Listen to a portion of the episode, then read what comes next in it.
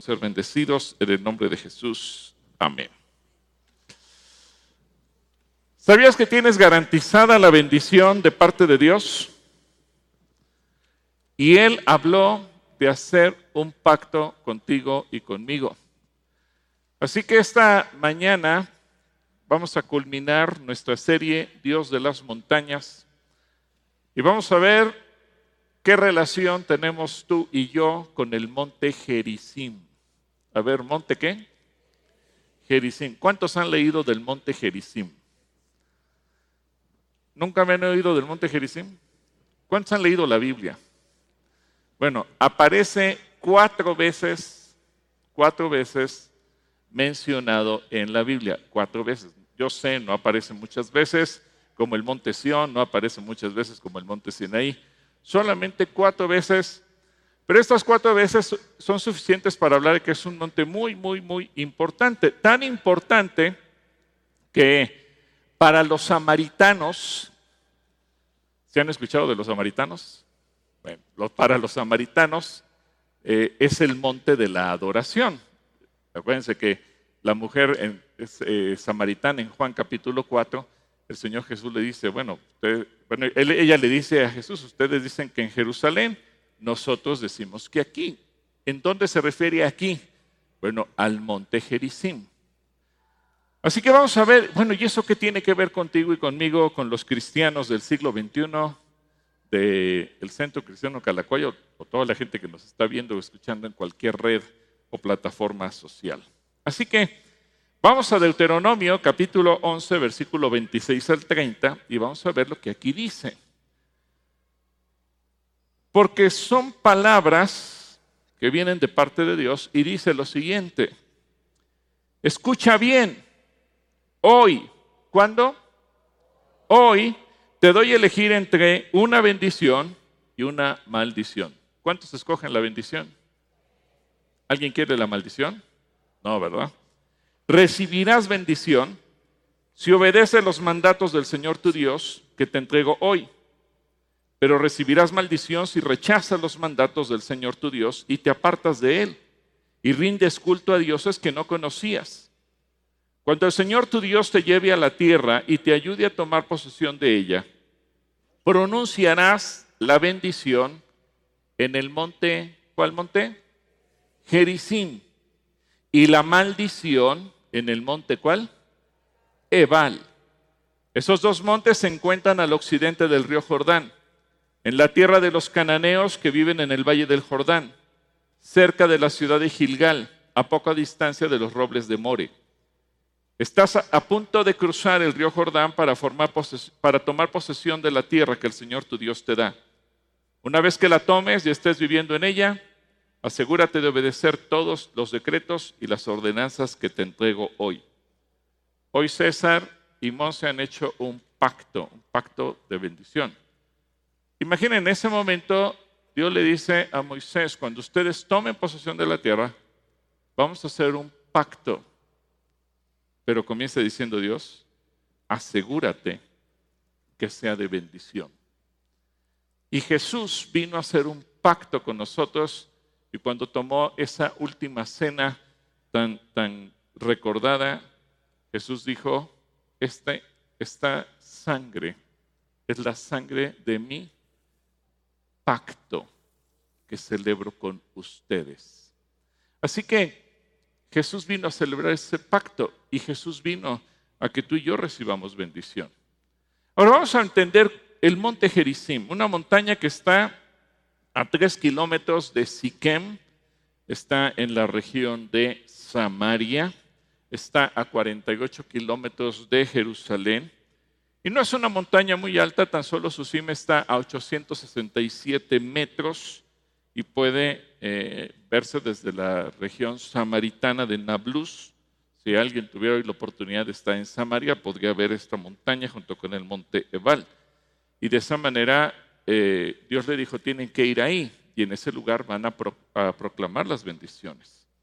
Así que todo lo que Dios le dijo al pueblo de Israel a través de los cinco libros primeros, Génesis, Éxodo, Levítico, Números y Deuteronomio, se resume la bendición y la maldición. Pero Dios hace énfasis, asegúrate de la bendición. Dios quiere que tú seas bendecido. Dile a la persona que tienes a tu lado, Dios quiere que tú seas bendecido. Dios quiere que tú seas bendecido. Y a través de este pacto Dios, Dios menciona bendiciones y maldiciones. Si lo habláramos en el lenguaje social del siglo XXI, diríamos los derechos y las obligaciones. Solamente que hoy, hoy nadie habla de obligaciones. Si se dan cuenta, hay comisión de derechos humanos, pero ¿acaso habrá comisión de responsabilidades humanas? No, ¿verdad? Eh, comisión de obligaciones humanas, parece que no. Si detienen a un, policía, detiene a un asaltante y el asaltante golpea, saca un arma y, y, quiere disparar al policía y el policía saca primero el arma y se defiende y le dispara al asaltante, ¿a quién defienden? Al asaltante. Si el asaltante le hace algo al policía, pues qué mal. Pero si el policía le hace algo al asaltante y los derechos humanos entonces parecería que nos olvidamos de las responsabilidades humanas. Y ese es un gran problema que hoy en día tenemos. Bueno, el Señor señala que hay, responsabilidades. Y sí, Dios nos enumera una gran cantidad de derechos y de bendiciones, pero dice, pero recuerda, también tienes responsabilidades. Y si tú rompes el pacto, entonces van a caer sobre ti determinadas maldiciones. Y Dios dice que se tiene que llevar a cabo un pacto público, un pacto solemne. Las bendiciones se iban a, declarar en el monte Gerizim y las maldiciones en el monte Ebal, que son las montañas que están en el centro natural de Eretz, la tierra de Israel, la tierra prometida. Y bueno, eh, el monte Ebal es una montaña que mide 930 metros, es un poquito más alta que el monte Gerizim y se encuentra del lado norte, el Gerizim se encuentra del lado sur. Podemos decir que entre las dos cumbres, si viéramos las dos puntas de las montañas, hay dos kilómetros y medio de distancia, pero si estuviéramos al pie de las montañas, hay 450 metros entre la base de una y la base de la siguiente. Eso nos puede dar una idea de que ese valle que existe entre las dos montañas daba la oportunidad para que se llevara la asamblea que Dios exige al pueblo en ese momento. Ahora, ¿cuál es la importancia del pacto? Bueno, vamos a Deuteronomio capítulo 27, versículo 11 al 13, y vamos a ver lo que dice ahí. Quiero que pongas mucha atención. Dice, ese mismo día, Moisés también le dio al pueblo la siguiente sugerencia. ¿Fue sugerencia? No, ¿verdad que fue? Orden, la siguiente orden. Cuando cruzas el río Jordán, las tribus de, pongan atención, Simeón, de Leví, de Judá, de Isaacar, de José y de Benjamín, subirán al monte Gerizim para proclamar una bendición sobre el pueblo. Y las tribus de Rubén, de Gad, de Aser y de Zabulón, de Dan y de Neftalí subirán al monte Ebal y proclamarán, ¿qué iban a proclamar ellos? Una maldición.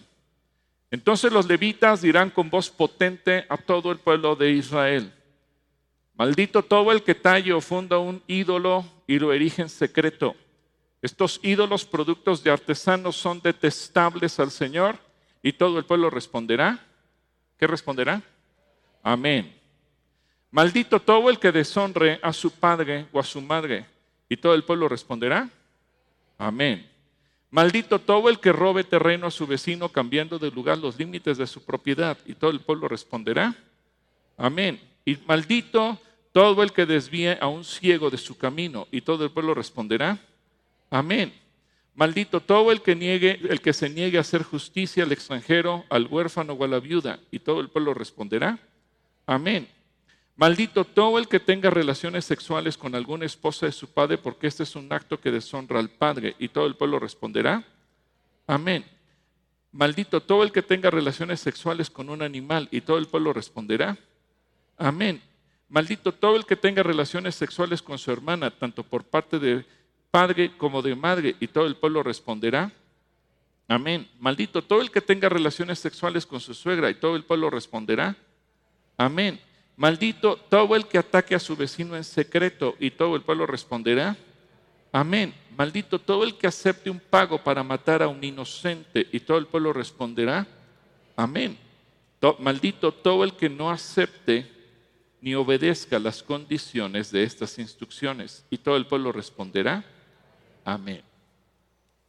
Fíjense bien, las seis tribus que se mencionan, Simeón, Leví, Judá, Isaacar, José y Benjamín, son las que iban a subir al monte Gerizim y estas seis tribus eh, son muy importantes porque son los hijos de las esposas que tuvo Jacob. ¿Se acuerdan cómo se llamaban sus esposas? Lea ahí Raquel.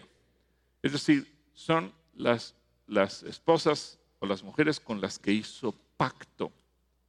Pacto como el que acaban de hacer César y Montserrat. Jacob se casó. Acuérdense, primero él, él iba por Raquel, pero el suegro le hizo trampa y le dio a Lea y luego trabajó por Raquel y se casó con ellas dos. Pero cada una de ellas también tenía eh, sus damas que las atendían, sus siervas, y de ellas nacieron otros seis hijos, que son las tribus de eh, que tenían que proclamar las maldiciones. Así que ellas tenían que hablar de esa manera. Eh, de hecho, en el, centro, un grupo de levitas tenía que tocar el, monte, el shofar y volverse a la multitud y declarar las bendiciones y las maldiciones. Ahora, hay que tomar en cuenta algunos pequeños detalles. Primero, Dios mismo nombró cuáles tribus iban a ir del lado del monte Gerizim y cuáles iban a ir del, monte, del lado del monte Ebal. De tal manera que se tenía que refrendar la bendición porque Dios quería que el pueblo fuera bendecido de una manera especial.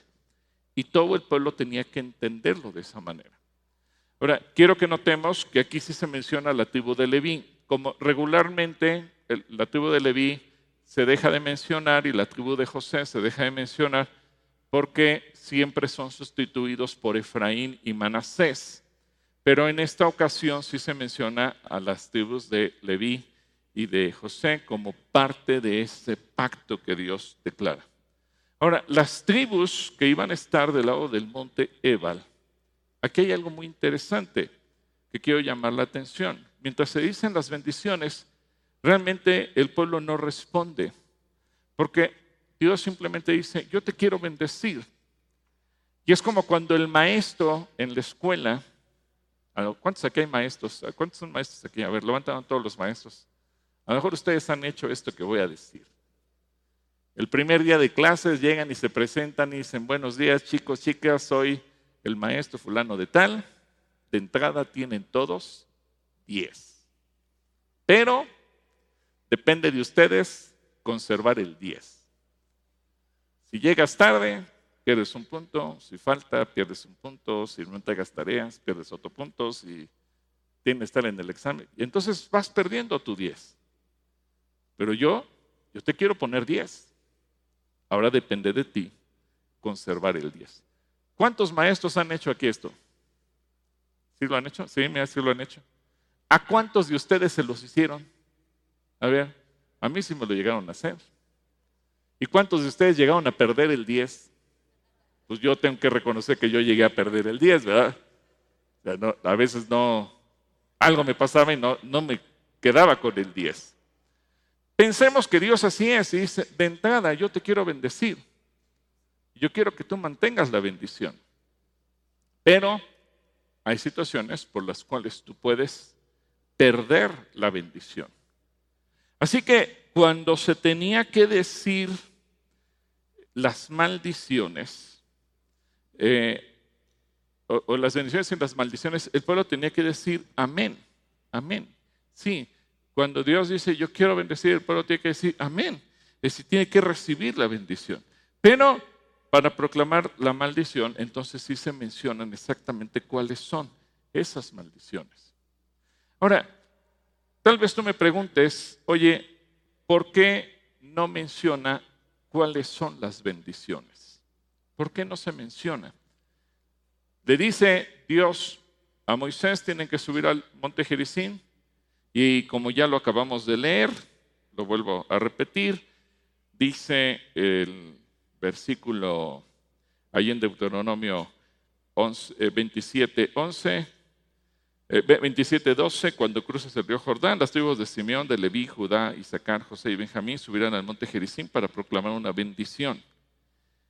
Pero nada más, no, no dice cuáles son las bendiciones. Y si volvemos a leer el pasaje que leímos al principio, en Deuteronomio 11, 27, dice, recibirás bendición si obedeces los mandamientos del Señor tu Dios que te entrego hoy. Pero tampoco se menciona cuáles son esas bendiciones. ¿De qué bendiciones estamos hablando? Bueno, te tengo una buena noticia y aquí aparece Jesús en escena. ¿Cómo comienza el ministerio de Jesús? ¿Cuál es el primer mensaje público que él da? ¿Alguien lo recuerda? Es muy famoso, el sermón del monte. ¿El sermón de qué? A lo mejor alguien me oye decir, oye, pero estamos acabando la serie de Dios de las montañas y se te olvidó mencionar el sermón del monte. No, no se me olvidó. Porque el sermón del monte comienza declarando Jesús las bendiciones. Y esas bendiciones son para ti, para ti, para ti que estás viendo o escuchando esto a través de cualquier red social, para todos los que estamos aquí. Las bendiciones son para nosotros y las declara Jesús. Mateo capítulo 5, versículo 3. Fíjate lo que dice Dios aquí. Dios bendice a los que son pobres en espíritu y se dan cuenta de la necesidad que tienen de Él, porque el reino del cielo les pertenece. ¿Cuántos aquí se han dado cuenta que somos pobres espirituales y que tenemos necesidad de Dios, que tenemos necesidad de Jesús?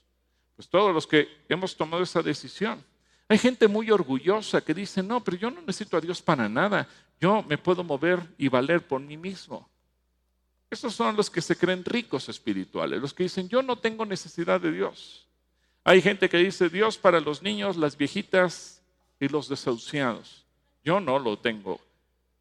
Pero dice, Dios bendice a los que son pobres en espíritu y se dan cuenta de la necesidad que tienen de Él.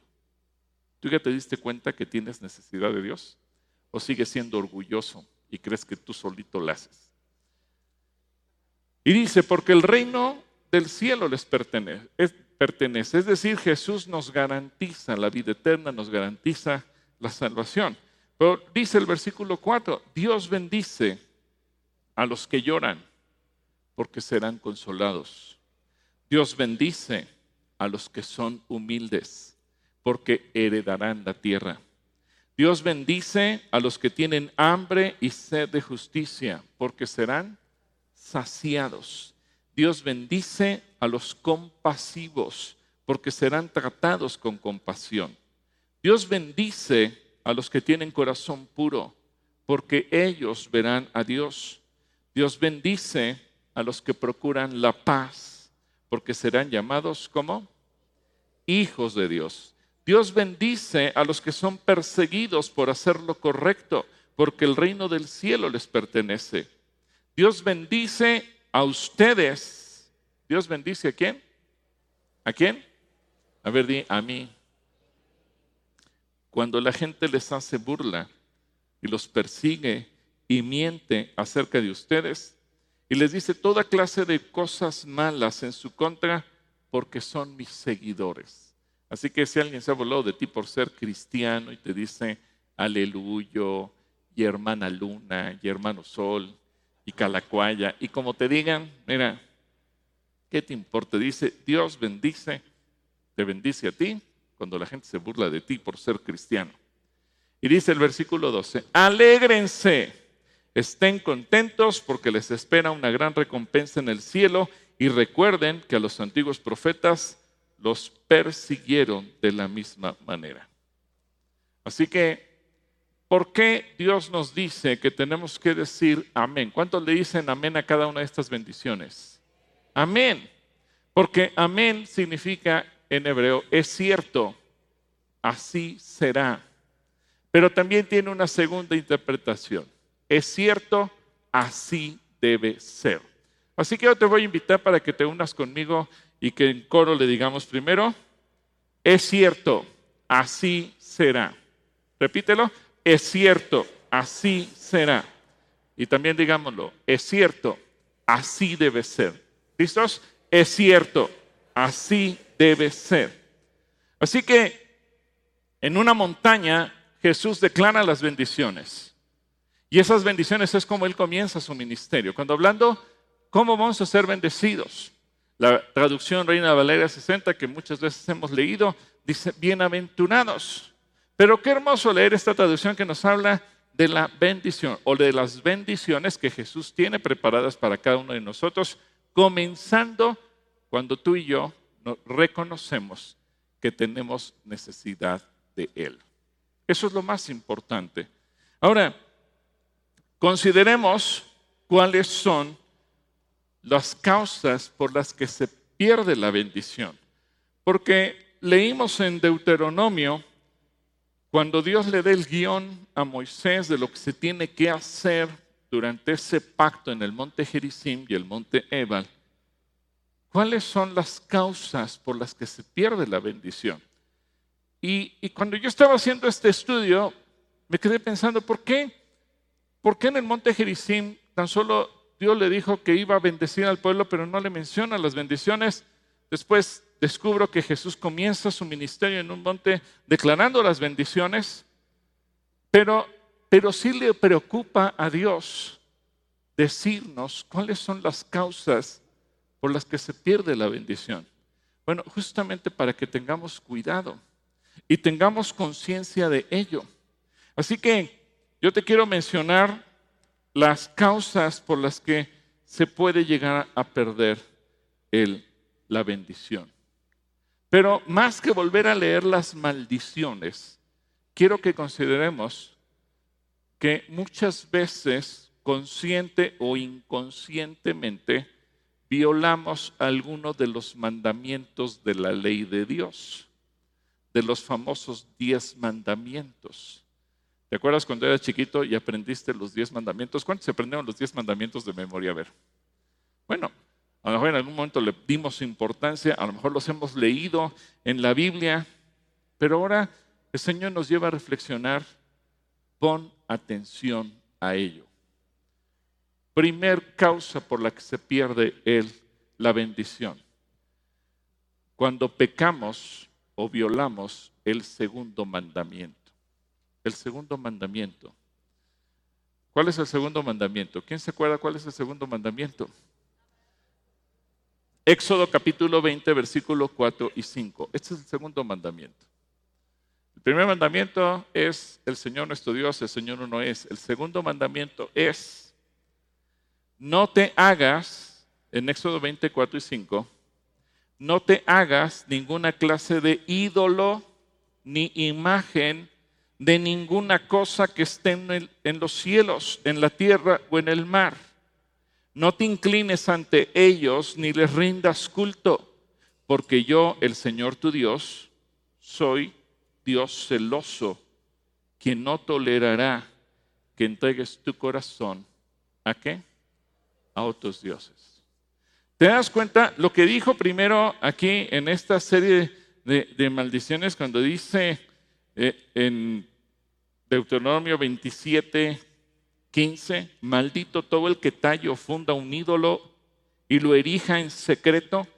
Esos ídolos, productos de artesanos, son detestables al Señor. Eso es una violación al segundo mandamiento. Es decir, Dios dice, ten cuidado, porque ninguna imagen viste, ninguna imagen conociste. Nunca adores una imagen. ¿Te has puesto a pensar por qué razón el Evangelio nos habla tantas cosas de Jesús excepto una? No nos dice cuánto medía. No nos dice si era blanco o negro o moreno o pelirrojo. A mí me llama la atención que, por ejemplo, de David nos dice que era de estatura regular, de Saúl que era muy alto, de David dice que era pelirrojo, de algunos personajes nos dice que su tez era morena, incluso de la esposa de Moisés nos dice que era morenita, y, y de muchos personajes nos dice algunos que eran muy gordos, otros nos dice que eran muy delgados, uno dice que eran muy rápidos. De muchos personajes nos da muchas características físicas, pero nunca nos dice cómo era Jesús. Nunca. Lo más cercano es cuando Isaías dice que lo veremos, pero sin hermosura, cuando habla de cómo iba a ser maltratado y golpeado. O pensar en lo que dice en Salmo 45, el más hermoso de los hijos de los hombres. Pero no nos dice si sus ojos eran cafés o negros o color miel, como los de César, o azules o verdes. ¿Por qué la Biblia no se ocupó de esos detalles? Porque no quería que jamás alguien hiciera una imagen de Jesús para adorar una imagen. ¿Entienden eso? Por eso, dice, yo te quiero bendecir, pero condición número uno, no violes el segundo mandamiento, nunca adores una imagen, cualquiera que ésta sea. Número dos, pecados contra el quinto mandamiento. Pecados contra el quinto mandamiento. Cuando dice Éxodo 20:12, honra a tu padre y a tu madre. Entonces tendrás una vida larga y plena en la tierra que el Señor tu Dios te da. ¿A cuántos quieren que les vaya bien? ¿Cuántos honran padre y madre? Bueno, si los tenemos vivos. Bueno, honrar padre y madre lleva una promesa, es un mandamiento. Y la contraparte dice, maldito el que los deshonrare. así que un consejo, nunca inicies un juicio en contra de tus padres. Yo veo que muchas veces la gente entra en un pleito por una herencia, por un bien, por una casa, por una cuenta bancaria, por un negocio. Y se les ocurre demandar a sus padres. Cuidado. Si tú eres una de esas personas, retáctate, cancela el juicio, porque maldito el que deshonrare a sus padres.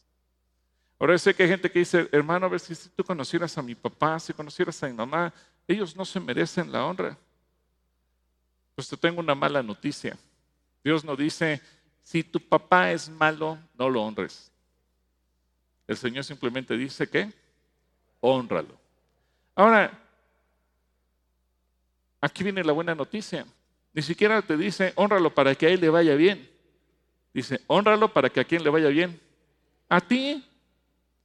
Y seas de una vida larga sobre la tierra. Así que honralos. A veces nos preguntamos, pero ¿por qué Dios permitiste que sucediera tal o cual cosa? ¿Por qué me va mal? ¿Por qué? A veces la respuesta a todas las preguntas que nos hacemos de los porqués está porque no honró padre y madre.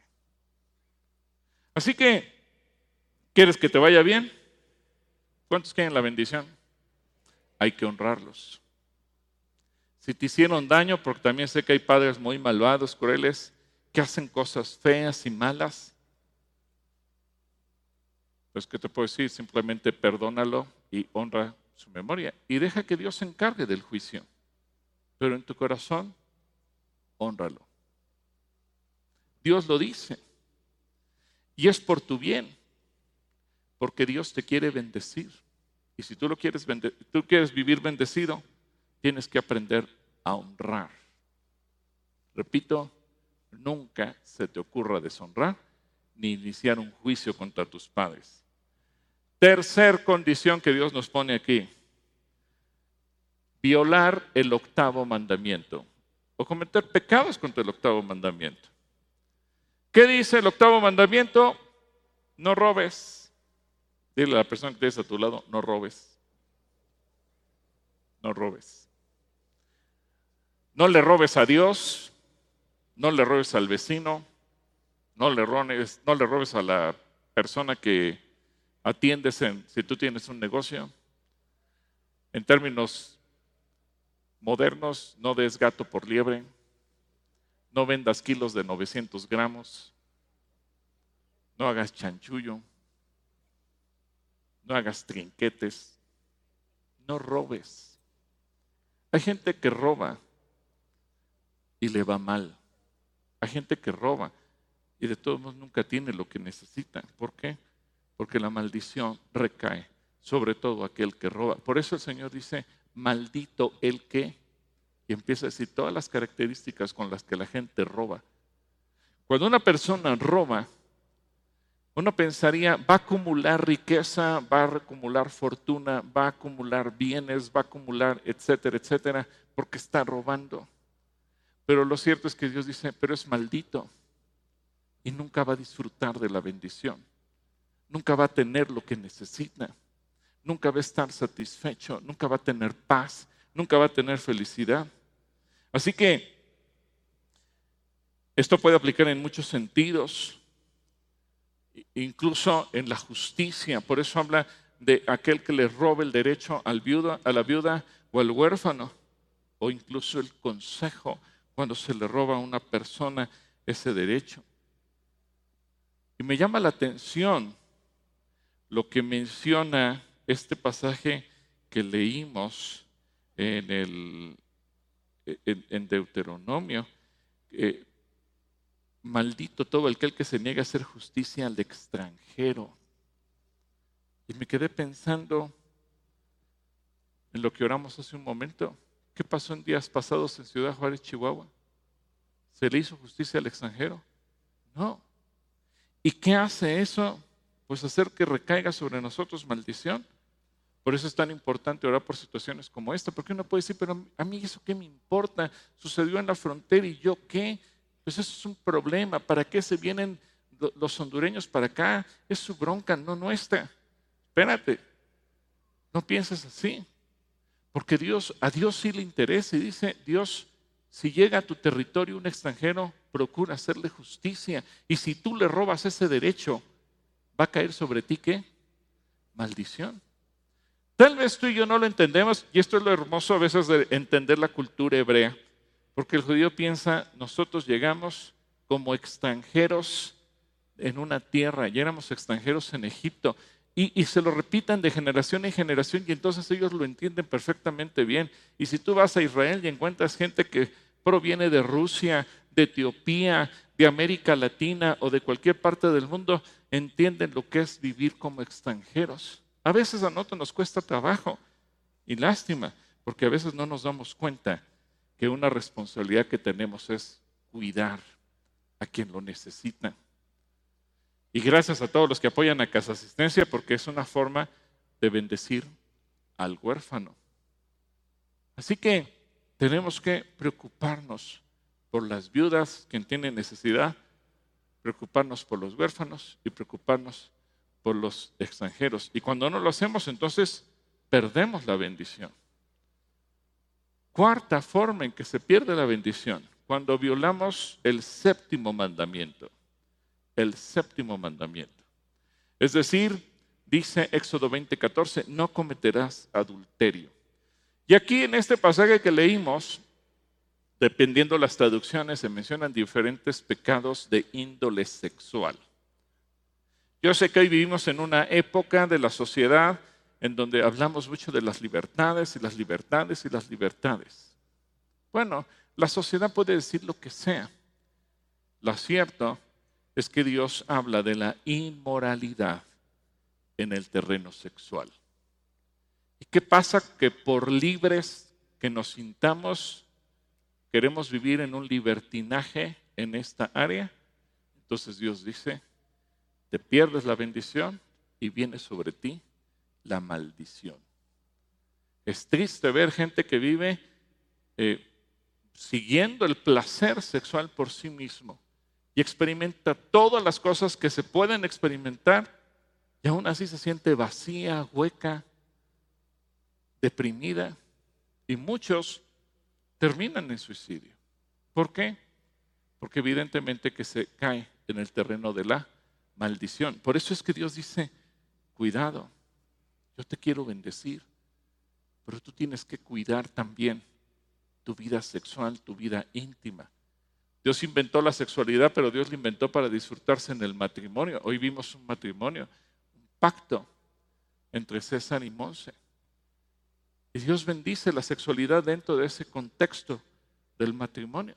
Pero toda actividad sexual fuera del matrimonio entonces entra en este campo. Por eso es tan importante que lo revisemos. Pero a veces se toma tan a la ligera. Bueno, pues es que ahora vivimos una época donde cada quien hace lo que quiere. Justamente por eso el libro de jueces termina en una historia tan grotesca, los capítulos 19, 20 y 21, y la conclusión es, en ese tiempo no había temor de Dios en Israel, no había rey en Israel y cada quien hacía lo que bien le parecía. Es una lección a las sociedades de aquí hasta que Jesús regrese. ¿Qué pasa cuando una sociedad vive cada quien haciendo lo que se le antoja y nos olvidamos de la ley de Dios?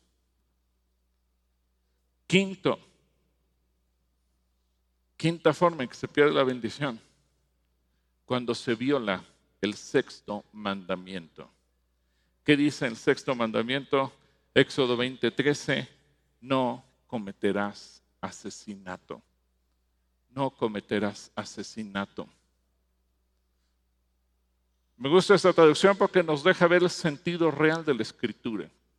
Yo sé que muchos me preguntan, ¿y por qué David sí mataba en guerra? Bueno, porque está hablando de, de un conflicto, pero sentémonos en el mandamiento. Dios dice, no cometerás, ¿qué cosa? Asesinato. Así que nada ni nadie tiene derecho a quitarle la vida a nadie, bajo ninguna circunstancia. Por eso es que los cristianos somos decididamente pro vida por este mandamiento, porque no podemos matar a nadie.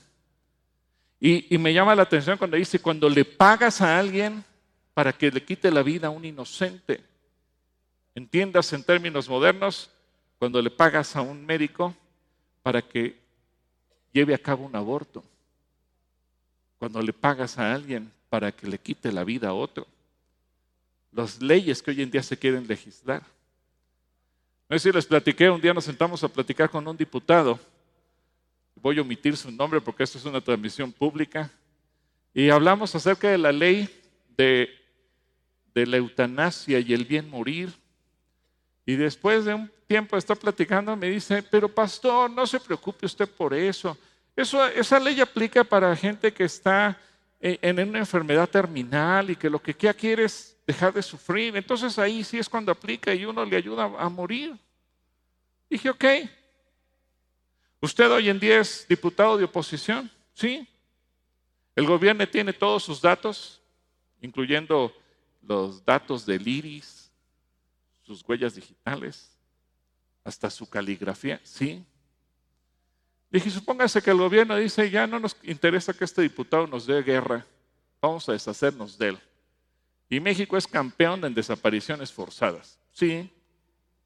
Bueno, imagínense que redactan una carta a nombre suya y dice el diputado fulano de tal declara tener una enfermedad terminal los médicos han dicho que por el cáncer que tiene le quedan menos de tres meses de vida, así que nosotros con mucho gusto le ayudamos a bien morir. Y me dice, caray, no lo había pensado de esa manera. Dije, pues nada, nos vale pensarlo, porque eso es lo que tenemos que defender, la vida. Y nadie tiene derecho a matar a otra persona. Así que aquí se puede entender el homicidio con alevosía, el que comete el criminal común en la calle, pero también el homicidio cometido legalmente. Y esto me llama la atención. Cuando se paga por matar, cuando se da falso testimonio para condenar, o cuando una ley decide quitar la vida. Y esto incluye los países que tienen aprobada la pena de muerte. Es decir, a Dios le interesa proteger la vida. ¿Se han dado cuenta que la época más criminal de nuestro país comenzó a raíz del año 2009?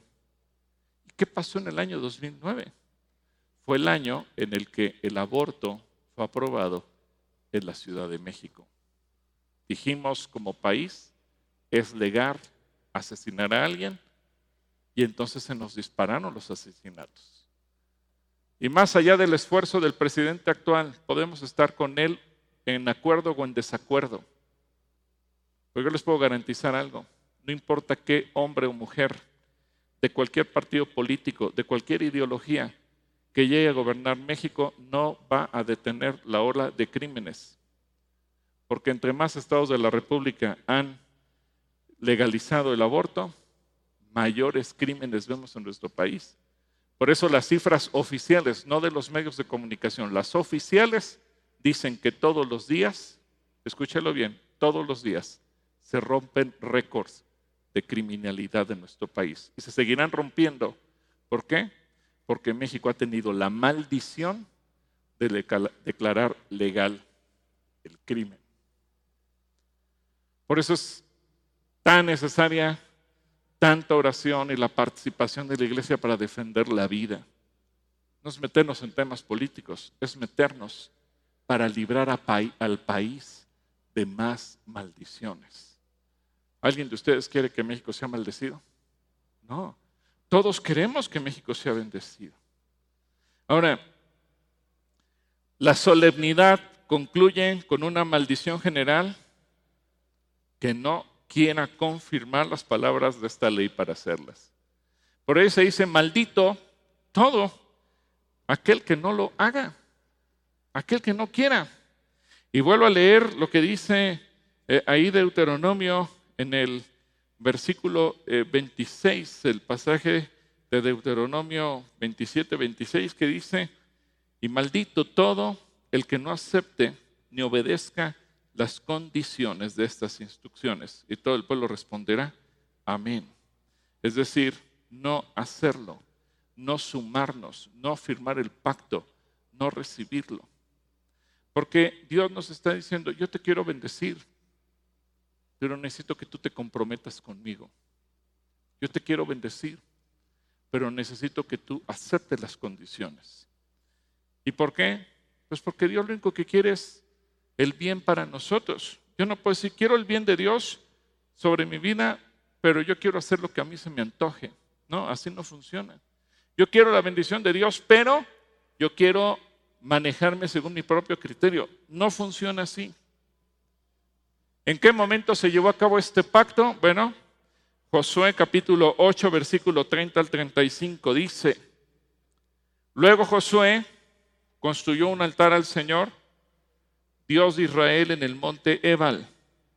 Siguió los mandatos de Moisés, sirvió siervo del Señor, había escrito en el monte de instrucción, háganme un altar con piedras sin labrar y que no hayan sido trabajadas con herramientas de hierro. Entonces presentaron sobre el altar ofrendas quemadas y ofrendas de paz al Señor. Y mientras los israelitas observaban, Josué copió en las piedras del altar las instrucciones que Moisés les había dado.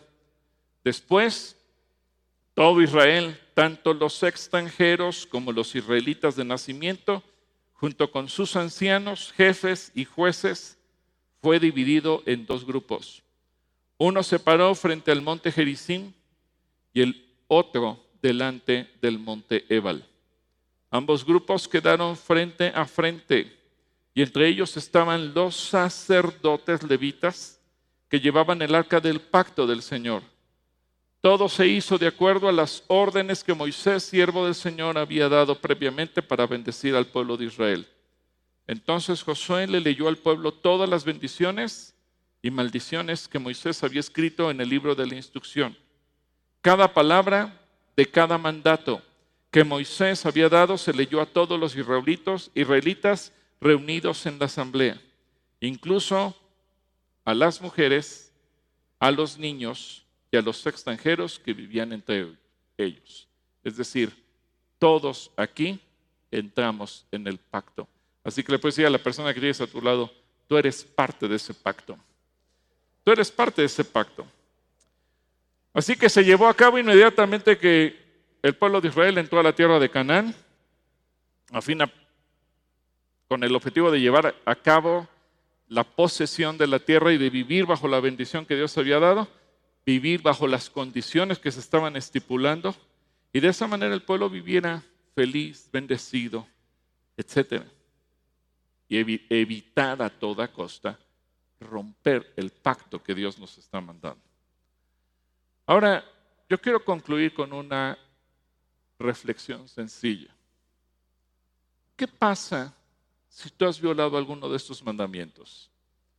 ¿Qué pasa si tú dices, oye hermano, pero yo he violado uno, dos, tres o varios de estos mandamientos? Yo no lo sabía, a lo mejor yo era un ignorante, yo no tenía idea, pero debo reconocer que yo he violado. ¿Qué pasa? ¿Ya me quedé con la maldición? Te tengo una buena noticia. Dice la Biblia que si alguno hubiera pecado, abogado tenemos en Cristo Jesús para perdonarnos de todo pecado y limpiarnos de toda maldad. Así que si tú eres una de esas personas, no te quedes con la maldición. Hoy es tiempo de pedirle perdón a Dios. ¿Lo quieres hacer? Yo te voy a pedir que cierres tus ojos, por favor. Cierra tus ojos. Y yo creo que es momento en el que si tú eres una persona que dices, sí, yo reconozco haber violado en algún momento de mi vida alguno de estos mandamientos, antes o después de haber conocido a Jesús. Hoy es tiempo de decirle, Señor Jesús, yo necesito tu perdón. Y si tú eres esa persona, como un testimonio para el Señor, yo te pido que tú te pongas de pie. No vas a confesarle a nadie cuál fue ese, esa falla, ese pecado. Pero yo sí te quiero invitar como una forma de decirle, Señor, aquí estoy. Y te quiero pedir perdón. Yo no quiero vivir bajo maldición. Yo quiero vivir en bendición. Cualquiera de estos mandamientos que se han mencionado, yo quiero pedir perdón. Y entonces puestos de pie, Puestos de pie podemos decirle, Señor Jesús, perdóname, porque debo reconocer que he fallado, he pecado, he acarreado maldición sobre mi vida, he acarreado un cúmulo de maldiciones porque posiblemente lo he hecho persistentemente porque tal vez he fallado no en uno, sino en varios de estos mandamientos. Sobre todo si esos mandamientos incluyen lo que yo conscientemente, wow, tal vez inconsciente, pero hoy no me quiero justificar, Señor, si lo hice conociendo o ignorantemente. Hoy simplemente queremos venir delante de ti y decirte, Señor, pido perdón. Pido perdón. Tú que estás de pie, dile, Señor, te pido perdón. Te pido perdón. Y ahí tú en tu corazón, ponte a cuentas con Dios y dile, Señor, yo hoy te pido perdón. Quiero ser libre. Y Padre, en el nombre de Jesús, yo quiero orar por cada persona que está puesta de pie en el primer nivel o aquí abajo en la planta baja o tal vez en sus casas viendo este mensaje o escuchándolo en alguna otra plataforma. Dios, hoy venimos a ti, al Dios de la misericordia, y nos tomamos de la promesa que si alguno hubiere pecado, abogado tenemos en Cristo. Señor, Hoy venimos confesando que hemos pecado. Hemos pecado contra ti, hemos pecado contra nuestro prójimo, hemos roto el pacto, hemos caído en maldición.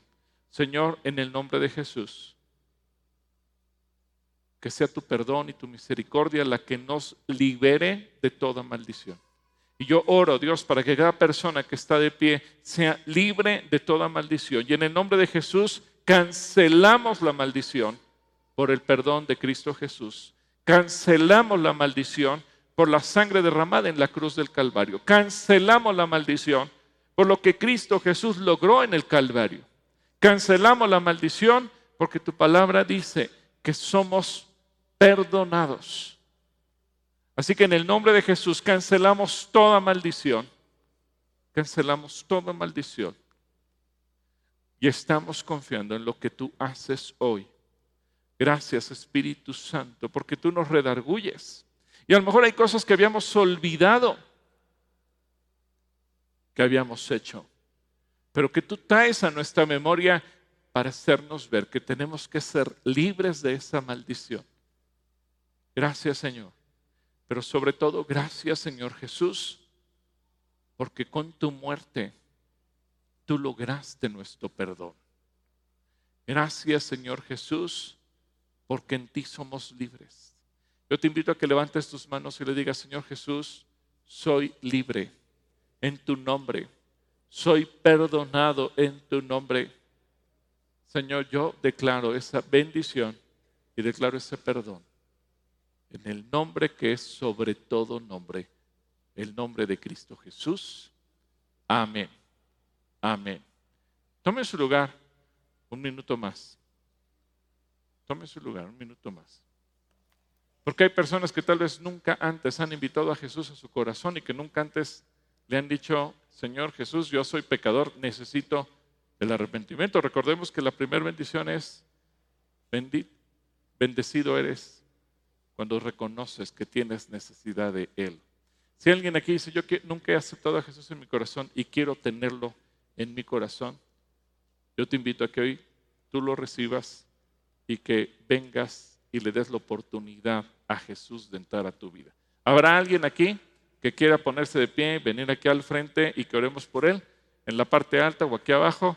Simplemente, si tú eres esa persona, toma tus cosas, ponte de pie y ven aquí al frente para que oremos por ti.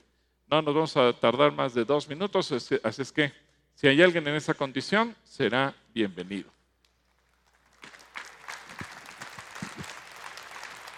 Dios te bendiga. ¿Cuál es tu nombre? Concepción. Dios te bendiga, Concepción. Vamos a ver si hay alguien más. Sí, sí hay, gracias a Dios, más personas que van a tomar hoy esta decisión la más importante de nuestra vida porque es el momento en que reconocemos que tenemos necesidad de Él. ¿Cuál es tu nombre? Verónica. Verónica, Dios te bendiga, Verónica. ¿Cuál es su nombre? Aurora. Ya la semana pasada también su esposo tomó la misma decisión, gloria a Dios, que ahora está el matrimonio. ¿Tu nombre? Lupita, Dios te bendiga. Bueno, gracias a Dios, miren. ¿Tu nombre es?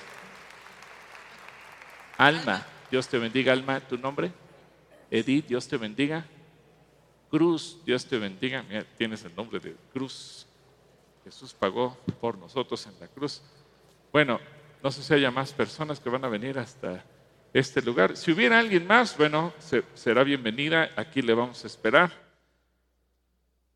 Y yo quiero dirigirme a ustedes que están aquí hoy al frente. Aquí viene un joven. ¿Tu nombre es? Gael. Dios te bendiga, Gael. Dice la Biblia que todos hemos hecho lo malo y por lo tanto todos necesitamos ser juzgados y todos mereceríamos ir al infierno. La buena noticia es que Jesús pagó el precio de nuestros pecados. Él fue crucificado no porque los judíos fueran malas personas o los romanos hayan sido muy crueles.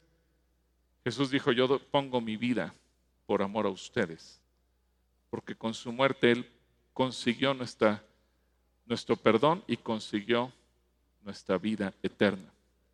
¿Y cuál es la garantía que tenemos de que así es que Él resucitó y no se quedó muerto en una tumba? Así que yo les voy a dar una oración sencilla. Déjenme saludar rápidamente a Wendy, Naomi y Norberto. Dios les bendiga. Vamos a hacer una oración, dice la Biblia. La oración es simplemente platicar con Dios, pero la Biblia dice que con el corazón creemos pero con la boca confesamos para alcanzar la salvación. Y dice el Evangelio de Juan que a todos los que le recibieron les dio el derecho de ser hijos de Dios. Así que hoy ustedes van a pasar de ser simplemente criaturas a ser hijos, porque Dios nos adopta como sus hijos. Así nos ama. Así que cierren sus ojos y en voz audible van a hacer una oración como la les voy a guiar yo, la siguiente manera. Y díganle, Señor Jesús, hoy te doy gracias por haber muerto por mí en la cruz. Te pido perdón por todos mis pecados y creo que con tu muerte tú viniste a darme el perdón y la vida eterna. Hoy te abro las puertas de mi corazón y te pido humildemente que entres a vivir dentro de mí. Gracias Señor Jesús, porque tú me amas y porque hoy soy tu Hijo. Gracias Padre, gracias Espíritu Santo, gracias Señor Jesús. Amén.